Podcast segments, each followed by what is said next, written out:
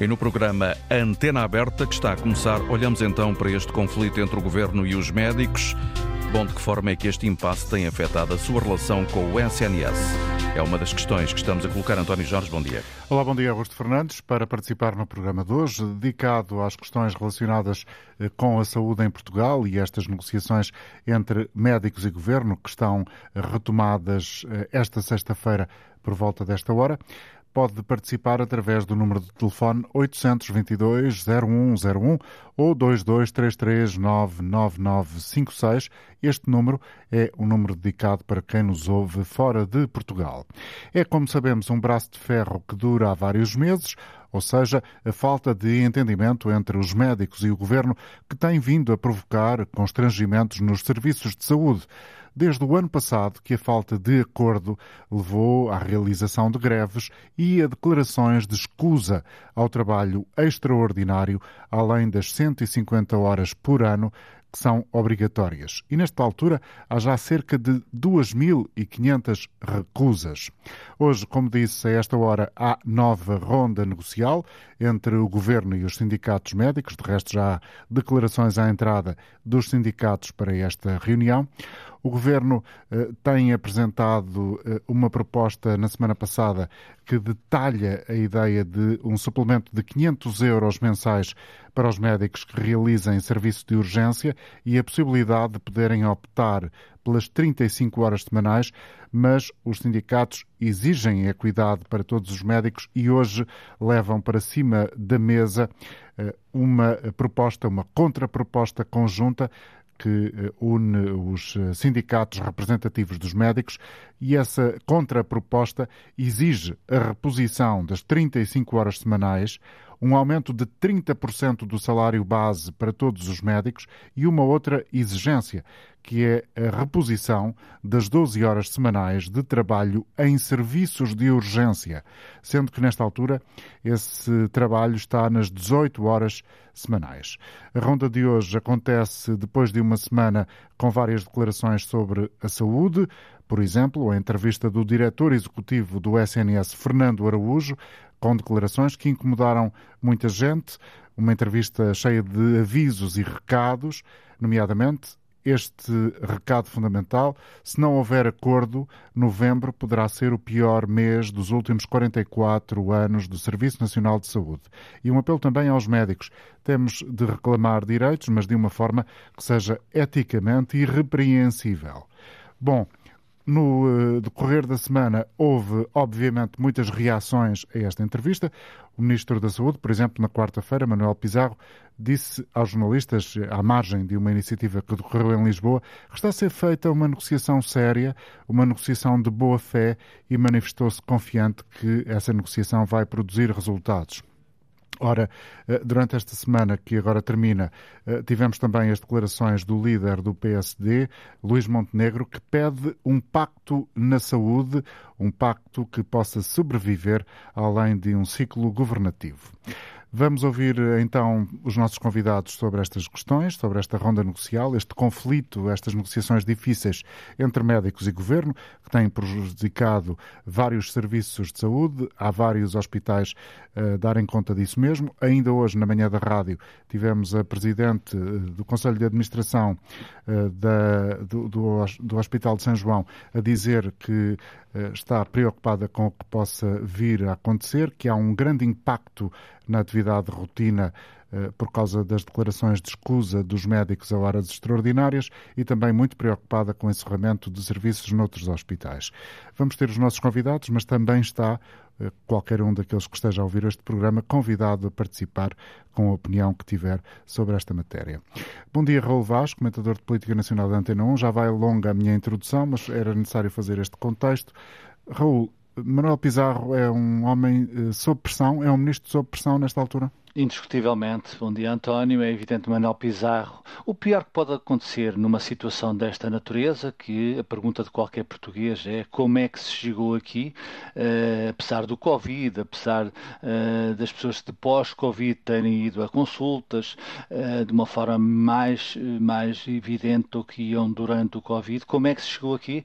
E o pior que pode acontecer, dizia, dizia teu António, é que a desintonia, é a desintonia que se verificou esta semana e que tu fizer, disseste uh, na tua introdução entre os principais responsáveis uh, pelo setor. Eu estou a falar do ministro Manuel Pizarro, uh, que deu uma entrevista, fez declarações em que dizia que as 35 horas eram fundamentais para, para se chegar a um acordo, que deu durante este período também muita, muita importância à Ordem dos Médicos.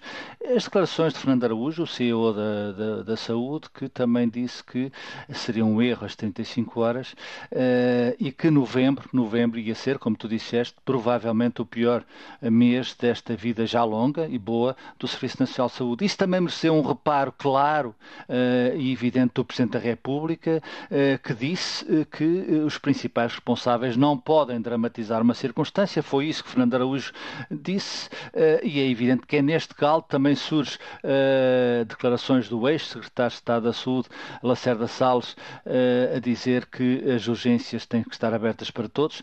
E, portanto, uh, quem é que se entende aqui? Ninguém se entende e, portanto, respondendo à tua pergunta, Manuel Pizarro é um ministro fragilizado, é um ministro que uh, este problema não precisaria de estar nas condições em que está, é um ministro que parece só no Conselho de Ministros, aliás, tanto o Ministro das Finanças, em declarações públicas, já disse no âmbito do Orçamento de Estado que o problema da saúde tem que ser resolvido pelas pessoas da saúde, ou seja, pelo Ministério da Saúde.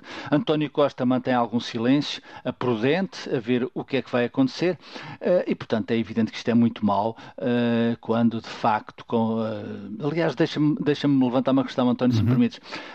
os médicos são a única classe que tem a obrigatoriedade ter horas extraordinárias, 150 por ano. Isto já é, é claro que compreendemos, compreendemos, isto já é uma bizarria, uh, mas uh, porquê é que isto acontece? Acontece uh, por várias razões. Uma delas é que não há médicos. Por muito que uh, o Orçamento de Estado, o Primeiro-Ministro, o Ministro das Finanças, o Ministro da Saúde diga que há muito dinheiro para contratar médicos, não há médicos. E essa é uma realidade que qualquer Ministro das Finanças, qualquer CEO da Saúde, seja ele quem for, tem que enfrentar com clareza e com um discurso que os portugueses percebam. Ou seja, todo, todo aquele percurso eh, em que a Ordem dos Médicos teve e tem tem, aliás, na minha opinião, um poder excessivo uh, de controle das vagas para a especialidade, uh, de controle daqueles que vão entrar no curso da medicina e têm que ter uh, não só vagas para entrar, como uma nota absolutamente estratosférica, entre os 19 e os 20. Portanto, é esta realidade que o país se confronta e, portanto,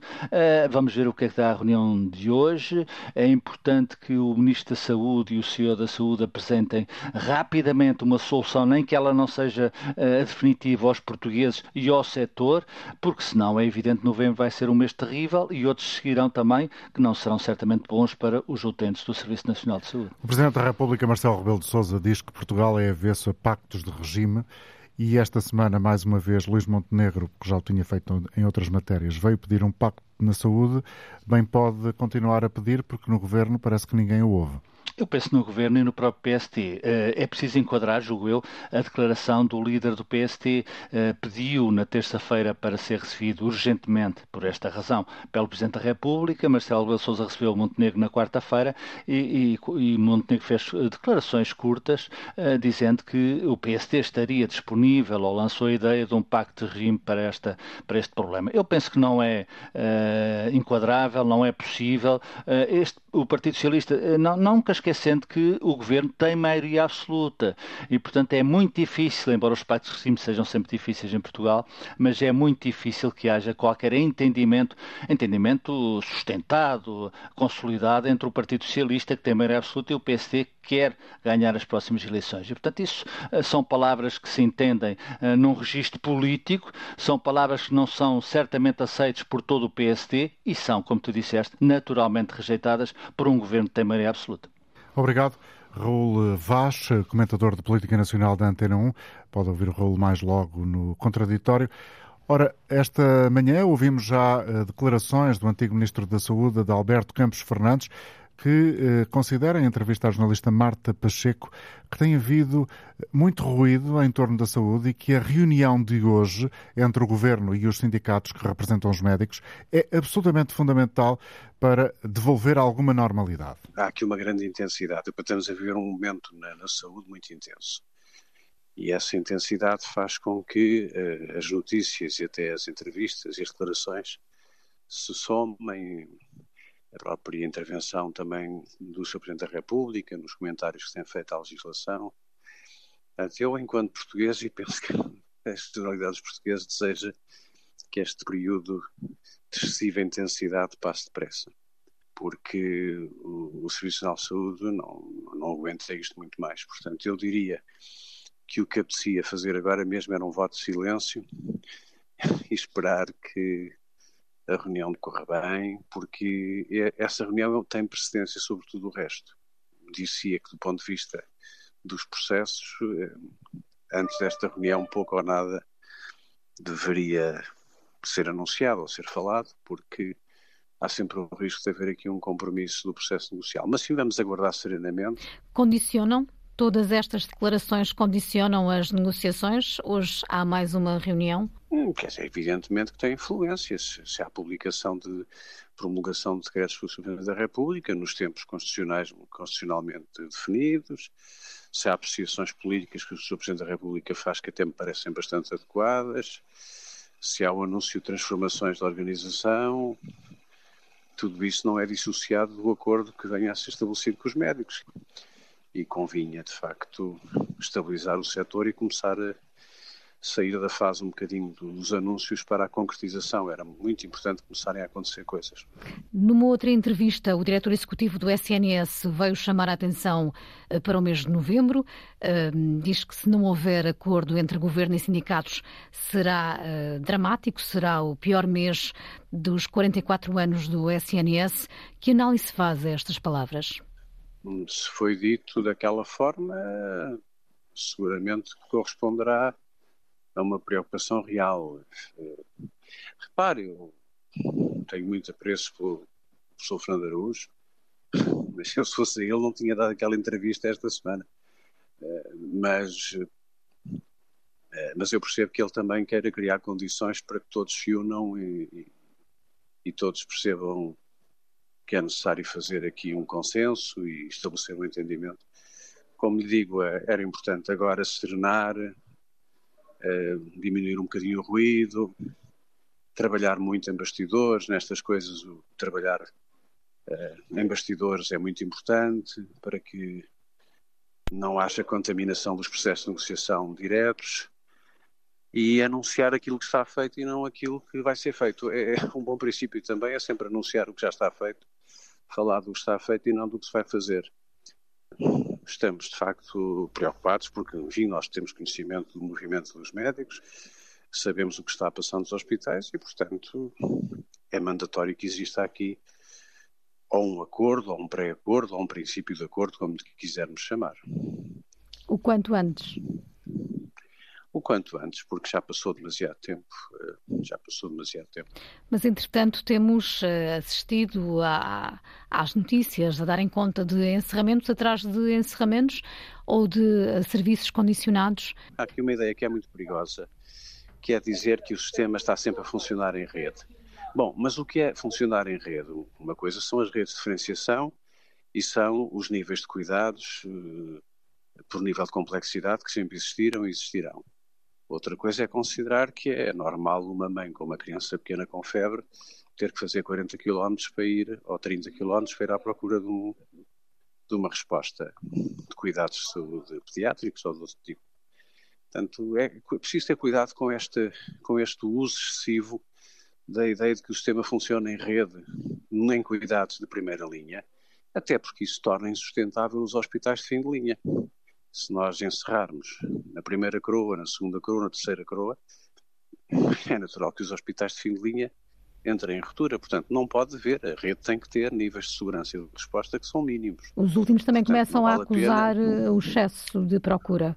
esses últimos de fim de linha? Claro, já estão. Hum. Os, hospitais, os hospitais de fim de linha já estão em sobrecarga porque fecha, fecha o Hospital da Amadora Sintra, fecha o Barreiro Montijo, fecha Santarém. Evidentemente não é preciso ser especialista em saúde ou em administração da saúde para perceber que a procura não se fecha administrativamente, quer dizer, não se elimina administrativamente. O Dr. Fernando Araújo adiantou ainda que em breve só poderá ir às urgências quem for referenciado pela linha SNS 24 ou por um médico. No seu entender, isto poderia acontecer mesmo assim? Eu percebo a preocupação em encontrar desta forma, encontrar eh, soluções de tampão, mas era bom que nós não tirássemos os pés da terra e que não entrássemos em órbita com soluções que são soluções de duvidosa segurança clínica e, por outro lado, que não se implementam do ponto de vista da educação comportamental, da própria confiança, não se alimentam em três semanas nem num mês. É o caso desta ideia, no seu entender? Não, a ideia em si, nós temos a linha SNS 24 há muitos anos. Uh, e naturalmente que ela tem uma utilidade prática importante, uh, mas não substitui a prestação de cuidados. Quer dizer, nós não podemos transformar uma procura real numa procura virtual. E é isso que é perigoso do ponto de vista político. É nós queremos, perante uma dificuldade, inventar soluções que a sua tradução prática não só não é fácil, como em alguns casos pode não ser segura, não é? Entrevistado por Marta Pacheco, o antigo Ministro da Saúde, Adalberto Campos Fernandes. Agora o contacto com os ouvintes. O primeiro é Fernando Figueiredo, está em Alcobaça. Bom dia, Fernando. Bom dia. Primeiro que nada, o meu respeito e consideração para, toda para com toda a classe médica que tem prestado e vai continuar a prestar um serviço ao país de inegável interesse e responsabilidade e competente. Agora, um, há aqui duas ou três questões que eu gostava de pôr. Um, talvez que até a primeira fosse perguntar onde é que estão agora todos aqueles, uh, aquelas cabecinhas pensantes que há 10, 15, 20, 30, 40 anos dizem que não são precisos mais médicos. Uh, isto tem nomes, uh, vários, não é só um. Eu gostava de saber onde é que estão essas pessoas e se eventualmente não podiam ser, no caso concreto das ordens dos médicos, da ordem dos médicos, se essas pessoas não poderiam e não deveriam ser criminalizadas por aquilo que fizeram e não fizeram ao longo de todos estes anos passados, que leva a que hoje não há médicos. E o problema é esse, não há médicos. E a solução não No SNS, é o que quer dizer. Do, do, SNS, exatamente. Porque uh, não me parece que a questão seja fácil de resolver, porque é assim: o governo não tem médicos, e os médicos não têm boa vontade. Os médicos aqui uh, representados por alguns sindicatos. Pronto. Uh, essencialmente era Há quem diga que, seja possível ao Governo, por exemplo, assinar com condições suficientemente atrativas para fazer regressar ao SNS aqueles que saíram para os privados eu, eu... ou aqueles que, uh, por alguma razão, estão desmotivados com o Serviço Nacional de Saúde. Ouça, desmotivado, desmotivados desmotivados estão 99% dos trabalhadores portugueses, seja ele em que ramo for. Uhum. As pessoas andam desmotivadas, andam cansadas, andam gastas, uh, por variadíssimas razões que isso não, não, não se englobam agora na, na, neste, neste programa, não é? Uhum. Agora, a questão é a seguinte, aqui há uns anos, que há um par de anos atrás, os médicos estavam disponíveis para fazer todas as horas possíveis e imaginárias, inclusive, como se diz nos, nos metideros, até eh, inventavam, fabricavam horas extraordinárias. Pronto, isto é uma realidade mais ou menos verdade. Agora não estão. E não estão porquê? Porque estão assediados pelos, pelos, hospitais privados. Portanto, neste momento não há cidade nenhuma, capital, distrito e vila e aldeia, onde não esteja a aparecer um, um hospital privado ou uma clínica privada ou uma coisa qualquer privada e os médicos não querem trabalhar no público porque vão ganhar mais para o privado. Esta, oh, oh, eu acho que eh, em Portugal há um, Essa é a um questão, déficit. não é? Essa é a questão. É, essa é a questão. Eu acho que em Portugal há um déficit de uh, se chamar os bois pelos nomes e se encarar as coisas como elas efetivamente são. E isto é verdade. Pronto, isto não quer dizer que seja a verdade absoluta, mas é uma parte da verdade. Já agora, eu até nem sou especialista em medicina, porque apesar da idade tenho tido excelente saúde, mas há pouco tempo, que há um mês atrás, precisei de uma pequena urgência e recorri a um hospital privado topo de gama. Não vou dizer o nome, não interessa, mas eh, fui a um hospital privado topo de gama às urgências. Esperei três horas nas urgências e só depois de ir à recepção e fazer voz grossa é que fui finalmente atendido. Isto num hospital privado. Semana passada precisei de uma consulta de rotina no meu centro de saúde normal. 30 segundos de espera. Repito, 3 horas no hospital privado. E conseguiu a, conseguiu a consulta? Pela minha consulta, exatamente. Conseguiu Pronto. a consulta. Uma coisa é marcar. Sim, sim, só, só, esperei 30 segundos. Pronto, eu cheguei à, cheguei à recepção, fiz o, o portanto, o, o, o check-in. Sim, eu percebo, assim. mas a minha pergunta é perceber se conseguiu a consulta para uma data próxima e esse momento consegui, da marcação. Consegui, consegui, consegui uh, uh, esperei três semanas porque o médico estava de férias porque habitualmente eu vou ao médico uma vez por ano, porque habitualmente demoro uma semana, cinco, sete, três dias para, para conseguir, para conseguir tem a sorte, consulta. Tem sorte, Fernando? Uh, tenho sorte, tenho sorte. Também, atenção, também só lá vou quando preciso portanto não faço do, do, do centro de saúde uh, a minha sala de espera de, de, de, para, uhum. para, as minhas doenças hipotéticas, etc, etc. Mas pronto, este é o meu ponto de vista uh, e repito, não só no campo da saúde, mas como em todos, em variadíssimos setores, há que fazer o diagnóstico correto, chamar os bois pelos nomes e depois implementar as soluções que for possível. Que forem capazes de resolver concreto. ou atenuar os problemas. Fernando, muito Exato. obrigado pela sua colaboração. Bom dia, bom fim de semana. Muito obrigado. Vamos ouvir agora Daniel Batista. Bom dia, Daniel. Está connosco uh, na moita, certo? Bom dia. Neste momento quase a chegar ao Pinhal Novo. Eu sou, tenho 66 anos. Daqui a um mês tenho 67. Sou motorista de TVDE. Já sou reformado há uns 3, 4, 5 meses. Mas tenho que trabalhar até morrer para conseguir pagar o aluguer da minha casa e para comer. Isso foi uma parte. Agora, o que eu quero falar é o meu caso concreto. Eu descobri há 5 anos, tinha diabetes tipo 2, eu morava em Lolé, fui ao centro de saúde, muito bem atendido, há 5 anos, espetacular. Tive, como era diabético, tive logo direito a médico de família. Meu médico de família há dois anos reformou-se, veio um médico novo, atribuíram o médico novo como médico de família, eu, entretanto, depois da pandemia, andei aqui para o Pinhal Novo, gostei de trabalho, para ter mais trabalho, mas não saí de lá porque tinha médico de família. Até porque há dois anos e meio eu tive um infarto. Fui ao centro de saúde do Lolé, que é muito bom, cuidaram de mim, mandaram para o hospital, muito bem tratado no hospital de Faro. Continuei com o meu médico de família, não me dei para aqui porque aqui não há, em Pinhal Novo. Só que eu tenho consulta de 4 em 4 meses, o meu médico prescreve-me logo exames e a consulta para os próximos 4 meses. Na segunda-feira atrasada, não é esta, na outra, eu tinha consulta, tinha os exames feitos, na sexta ligam-me do centro de saúde a dizer para não ir que o meu médico tinha saído. Eu estava sem médico, não tinha médico para me atribuir, nem ninguém poderia atender, e eu disse, então pronto, marquem-me já uma consulta de diabetes. Ah, só vamos marcar a partir do fim de janeiro. Então, mas eu preciso de receitas. É isso aí, mando para cá um e-mail para ver se nós conseguimos mandar as receitas. Pronto, como eu ano em Pinhal Novo, quase há um ano, fui ao, ao Centro de Saúde do Pinhal Novo. Olha, eu quero me inscrever, que eu sou, morava em Lolé, sou diabético. Olha, nós até o vamos inscrever, mas nós tínhamos aqui cinco médicos que saíram, não temos um médico nem para passar uma receita. Agora é assim, como é que neste país um doente que não tem dinheiro, como eu, para ir para o privado, consegue viver. Se um diabético nem uma consulta pode ter, nem consegue ter receitas para os medicamentos.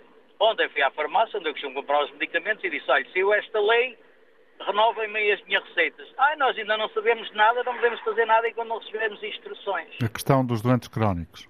Pronto, a questão dos doentes crónicos. Eu fui andei à farmácia, até levei o anúncio que eu tinha no, no, no meu telefone, a, coisa, mas nós não sabemos nada disso ainda, não temos instruções nenhumas, nem sabemos de nada. Agora, eu não sei se a culpa é dos médicos, se a culpa é dos, do governo. Quem está a pagar a fatura somos nós, os doentes crónicos. Eu tomo Trulicítico, vejo-me aflito para conseguir receber este medicamento, que ela, é aquela tal injeção toda a gente quer tomar para emagrecer. Eu não emagreço, mas pelo menos controla-me os diabetes. Estou a acabar. Como é que eu vou viver agora a minha vida? Quem é que toma conta de mim? vou ter que ir para a porta do, do chefe Costa. Ó, oh, chefe Costa, mande vir aí uns, uns medicamentos do estrangeiro porque eu preciso que não tenho. Ou você vai pagar a minha consulta no privado. Este é o problema que os portugueses normais, como eu, estão a passar. Obrigado, e Daniel. Não está a ser resolvido. Obrigado, Obrigado Daniel, pelo dia. seu testemunho. Bom dia. Cumprimento agora o Francisco Jorge, antigo Diretor-Geral da Saúde, e entre outras coisas, médico, especialista em saúde pública, com uma vasta carreira na medicina em Portugal. Muito obrigado por ter aceitado o nosso convite. Dr. Francisco Jorge, o que é que espera da reunião de hoje? Bom dia. Tenho muito gosto em dar contributo, dar um contributo para esta. Nós agradecemos uh, a sua colaboração. Para esta análise. Bem, a, a, reunião de hoje é, é necessariamente uh, difícil, uh, mas não podemos olhar para os problemas de uma forma imediatista, visto que estão em causa questões de há muitos anos. Mas antes de nada gostava de salientar que o Estado Social que nós queremos uh, e que está de acordo com a nossa Constituição dá à, à saúde, tal como à educação e à justiça, uma importância, diria, cimeira, principal. Nós temos que olhar para a saúde como um pilar principal, sublinho, do Estado Social. E Sem saúde, é nada feito, basicamente. É preciso que todos compreendam eh, a necessidade de eh, chegarmos a um acordo, acordo que não tem eh, em termos do que tem acontecido antes. Não é Manuel Pizarro, não é Fernando Araújo, não são os ministros imediatamente anteriores que são responsáveis pela situação atual. Nós estamos uh, neste momento a viver uma situação que resulta do acumular de erros de políticas públicas, sobretudo uh, nos últimos, uh, diria, 25 anos. Porque a questão da falta de médicos era previsível. Em 1997, reparemos, em 1997 e 1998, estou a falar, portanto, do final do século XX, o Estado impediu 3 mil estudantes distintos do liceu, que tinham médias de mais de 17 valores, impediu de entrarem nas faculdades de medicina. E isto não tem relação, nem pode estar associado a esta questão, aos ministros da saúde. Tem a ver com a governação da altura e em particular no contexto do Ministério da Educação e do Ministério da Ciência, que tutela universidades, impediram 3 mil estudantes distintíssimos de fazerem medicina. Ora, passados estes anos, são, uh, diria, 25 anos, estes médicos estão hoje, estes 3 mil médicos fazem imensa falta. Este exemplo é, é seguintes ou nos anos mais recuados. Portanto, há aqui um acumular de erros que agora a uhum. tentar resolver. Estão visíveis. E, e, o problema concreto que é levado como três pontos essenciais por parte dos sindicatos para a mesa das negociações hoje e que provavelmente decorrem, como o senhor estava a explicar, não da responsabilidade deste, daquele ou do anterior ministro, mas de uma política uh, transversal ao longo dos anos que permitiu que chegássemos a esta situação, agudizada uh, por esse tipo de exemplos que o senhor aqui nos uh, trouxe, para chegar a acordo entre aquilo que os médicos querem trabalhar, 35 horas por semana, como todos os outros que trabalham no SNS, eh, numa altura em que eh, olhamos para aquela que é a, a, a realidade informativa do nosso dia, com uma quantidade significativa de hospitais a dizer que têm que fechar serviços porque não têm médicos, porque eles estão a apresentar a recusa a trabalhar em mais de, mil, mais de 150 horas anuais obrigatórias, horas extraordinárias. Como é que isto se pode resolver? Com o, o, o Ministério a abrir os cordões, os cordões à Bolsa, Dr. Francisco Jorge? É verdade, mas não é uma questão do Ministério, é uma questão do Governo. O Primeiro-Ministro devia dar o seu contributo para resolver esta questão? Seguramente que sim. O Primeiro-Ministro e os outros ministros, porque isto é, é transversal à governação. Porque, reparemos, é absolutamente essencial olhar para essa questão que colocou eh, à luz, diria, de um binómio de dois vetores. Por um lado, é preciso impedir que os especialistas recém-formados, e sublinho que para se formar um especialista são necessários depois do ensino secundário, isto é, depois da entrada na faculdade, são necessários 12 anos, eh, e, portanto, ao fim destes 12 anos, seria aceitável que eh, não pudessem sair do setor público.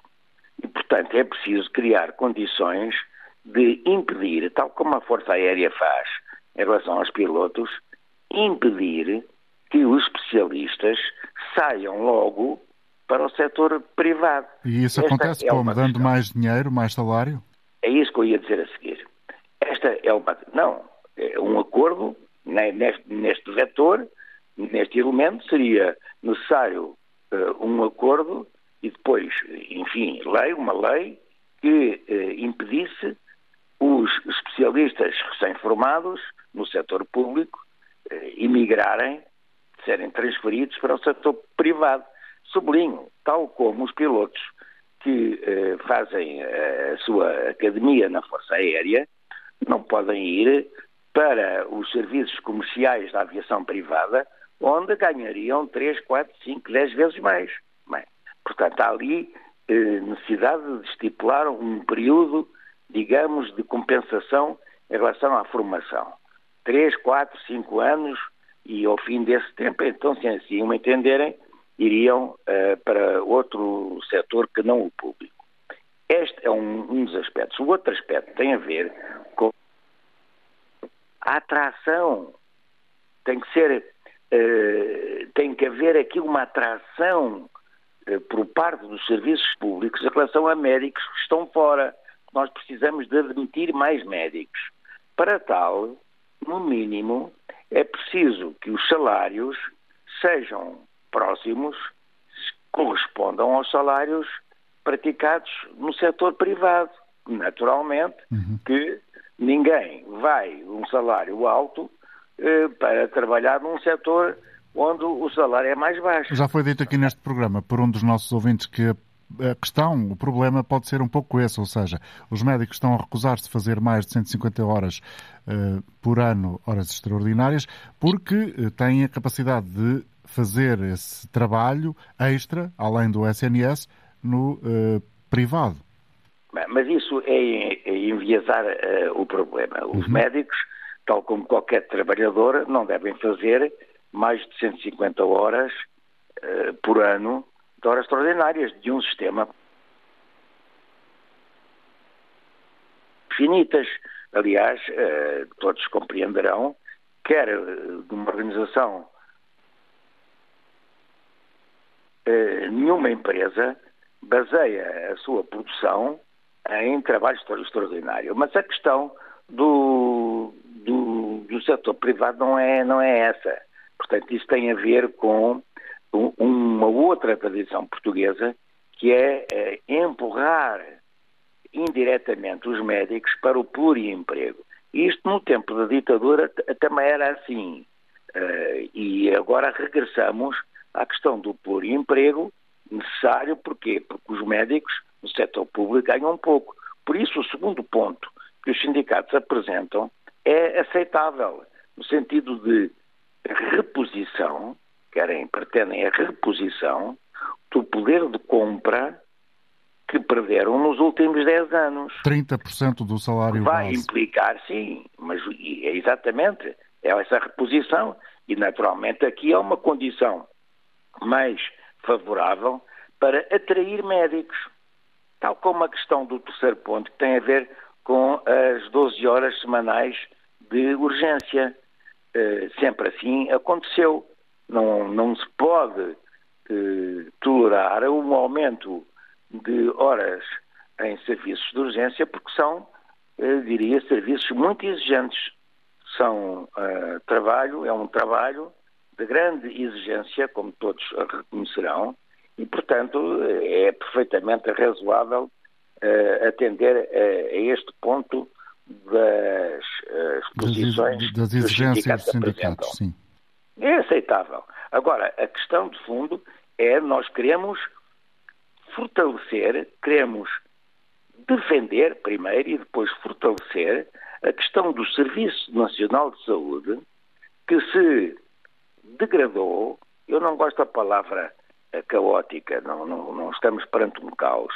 Há uma crise e isso ninguém pode ignorar. Temos uma situação que resulta, como uh, sublinhei, de um acumular de erros públicos, uh, e quando digo erros públicos, é erros da governação, das políticas públicas, melhor diria.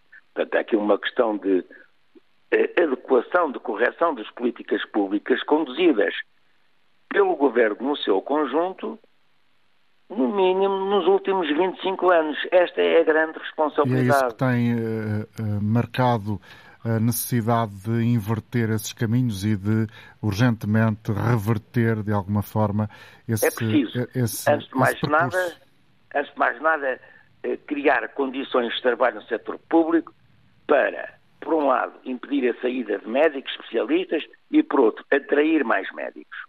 Obrigado, Francisco Jorge, pela sua colaboração. Antigo Diretor-Geral da Saúde, especialista em saúde pública, agradeço-lhe ter estado connosco hoje na Antena Aberta. Que passa agora pela opinião de Henrique Pereira, que está connosco, connosco em Coimbra. Bom dia, Henrique. Sim, bom dia, Sr. Doutora Cássio. Ehm, eu quero dizer o seguinte: quero dizer que, na verdade, uma grande parte do problema que atualmente se passa com a saúde em Portugal é que houve gente que comandou tomou conta da saúde que não distingue entre tratar papéis e tratar doentes. Uh, o Dr. Francisco Jorge, que é médico, por certo terá experiência do serviço de urgências e, e saberá que, e aqui também os médicos têm que tomar consciência disso, que as regras do jogo foram alteradas em cima da hora. Eu não estou a defender o governo, mas também não defendo este tipo de postura, porque não há dúvidas nenhumas que no meio de tudo isto há politização nesta luta. Ao partidário, há politização nesta luta. A extrema-esquerda e a extrema-direita estão unidas neste aspecto. Ora bem, por parte dos médicos, esta alteração das regras do jogo não devia ter existido, porque as urgências do Serviço Nacional de Saúde em Portugal sempre viveram das horas extraordinárias dos médicos. E não há nenhum médico, neste momento, que não, que não saiba que as regras eram essas. Portanto, as urgências sempre viveram das horas extraordinárias dos médicos. Por outro lado, eh, aquilo que deverá ser dado ao Serviço Nacional de Saúde é eh, condições irrecusáveis para que os médicos ocupem no Serviço Nacional de Saúde e lá exerçam as suas funções sem qualquer tipo de hesitação mas porque a carreira, o ser médico é ser-se diferente. É a única profissão que obedece ao juramento de Hipócrates. Porque nesta profissão lida-se, acima de tudo, com a saúde e com a vida das pessoas.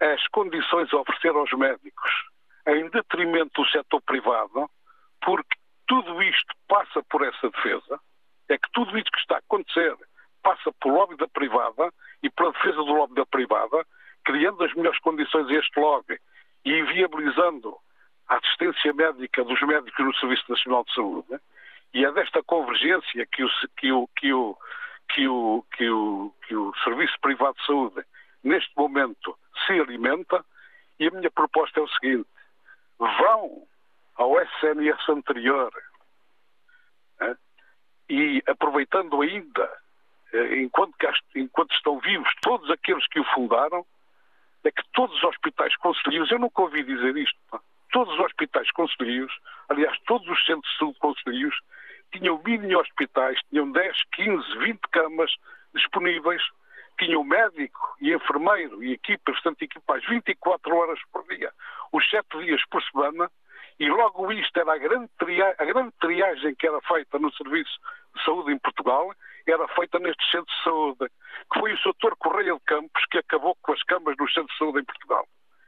E, e ao acabar com as camas no centro de saúde em Portugal, desfez aquilo que era o primeiro filtro, o primeiro grande filtro de todos estes doentes que, que, que, que têm que recorrer aos serviços distritais e aos serviços centrais dos hospitais, onde os especialistas disponíveis têm que estar disponíveis para as situações realmente urgentes e todos estes estas situações correntes eram triadas nesse centro de saúde.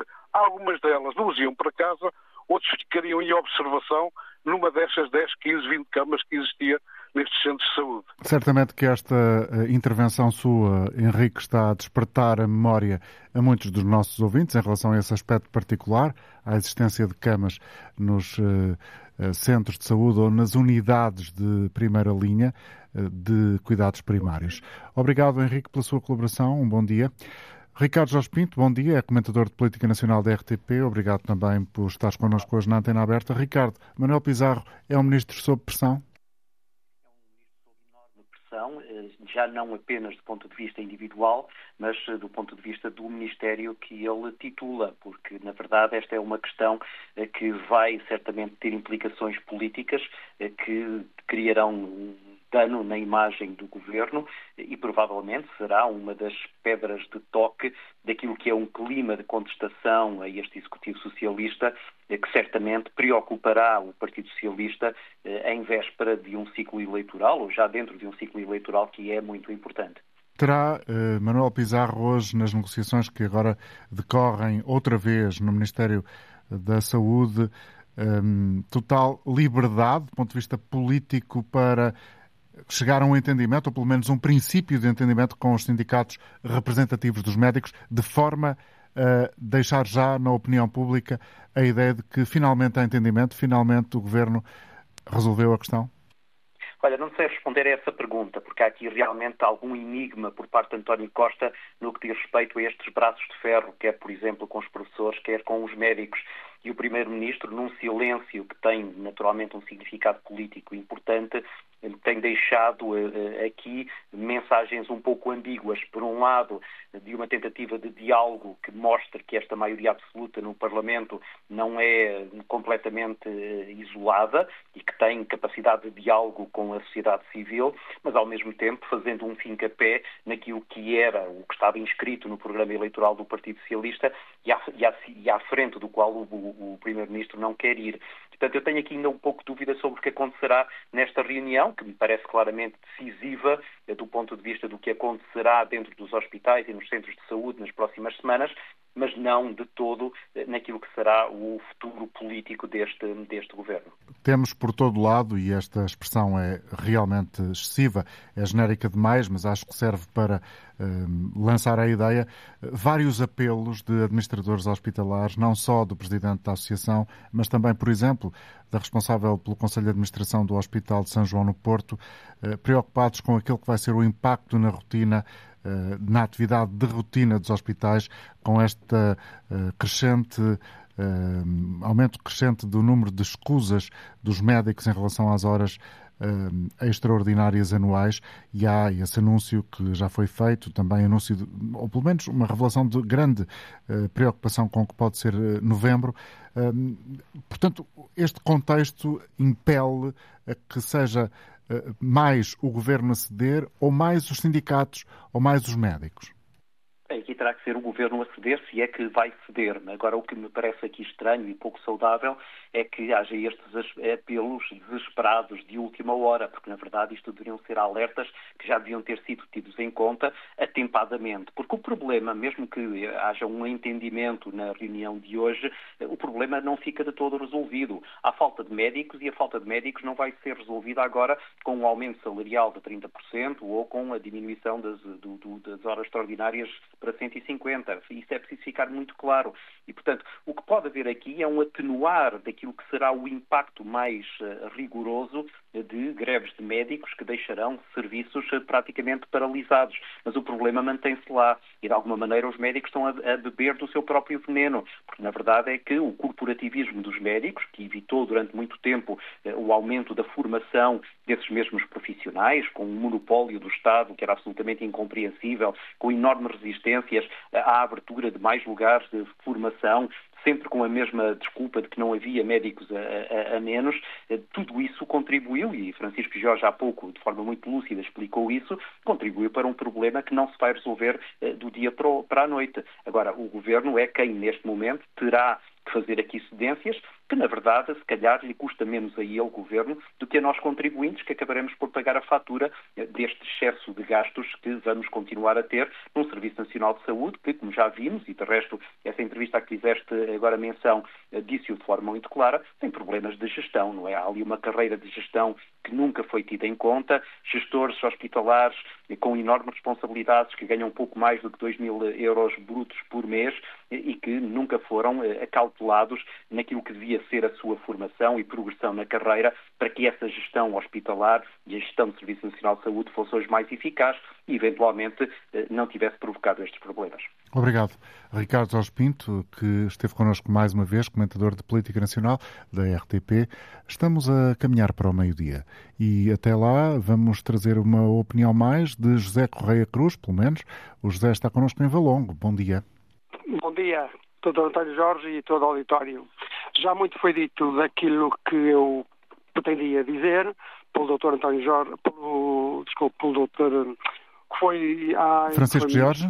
O Dr. Francisco Jorge, exatamente, e por este último ouvinte. Eh, de facto, eh, os, os médicos, eh, durante 30 ou 40 anos, fizeram horas infinitas, que trabalhavam 50 horas por semana e os, um, e os, uh, ai, os da Ordem dos Médicos diziam sempre que havia médicos a mais, que não havia médicos a menos. Por, dessa razão, uh, o doutor Augusto Santos Silva o Presidente da Assembleia da República, que era Ministro, eh, e com quem tive uma reunião, disse sempre que, por vontade dele, haveriam muito mais vagas. E, mas o meu filho, por exemplo, não conseguiu por umas décimas e foi sempre esta a política da Ordem dos Médicos e, e portanto, depois vêm de outros países com médias muito inferiores.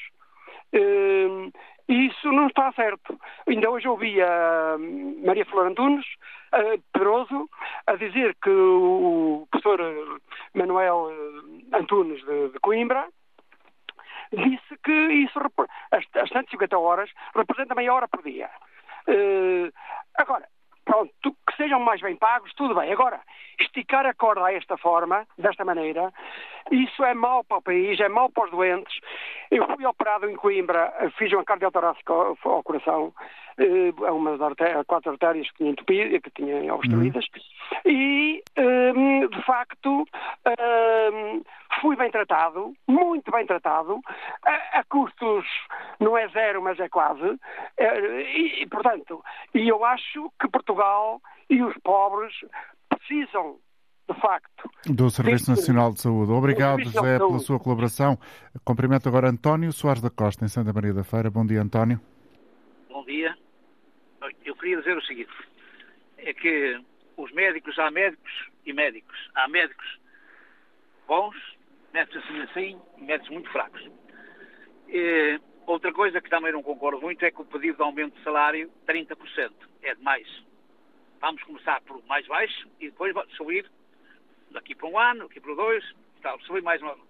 E, portanto, isso eh, tem que ser uma classe igual às outras. Pronto, eh, a questão das horas, as horas extras, 150 horas por ano. Isso dá menos de uma hora por dia, mas muito menos. Porque eh, quatro semanas a 5 horas por dia são, são logo uh, 20, 4 a 5, 20. Portanto, isso não dá para meio ano, fazendo uma hora por dia. Quando estou a trabalhar, estou a trabalhar na, nas urgências, que é muito, é muito difícil, é, assim, é em alguns casos. Eu já fui às urgências algumas vezes, não para mim, mas para pessoas de família, e às vezes sabe-se Deus o que é que lá passa nas urgências, porque quem, lá vai é que vê o que é que se lá passa. O trabalho que eles deviam fazer mais e não fazem, há outros que fazem, mas aqui, aqui há anos havia um, houve um ministro da Justiça que quis, quis uh, pôr os médicos a marcar o dedo à entrada e não conseguiu. Obrigado, António. Vamos eh, concluir aqui a sua participação. Chegamos ao final desta edição de hoje da Antena Aberta. Para todos, bom fim de semana.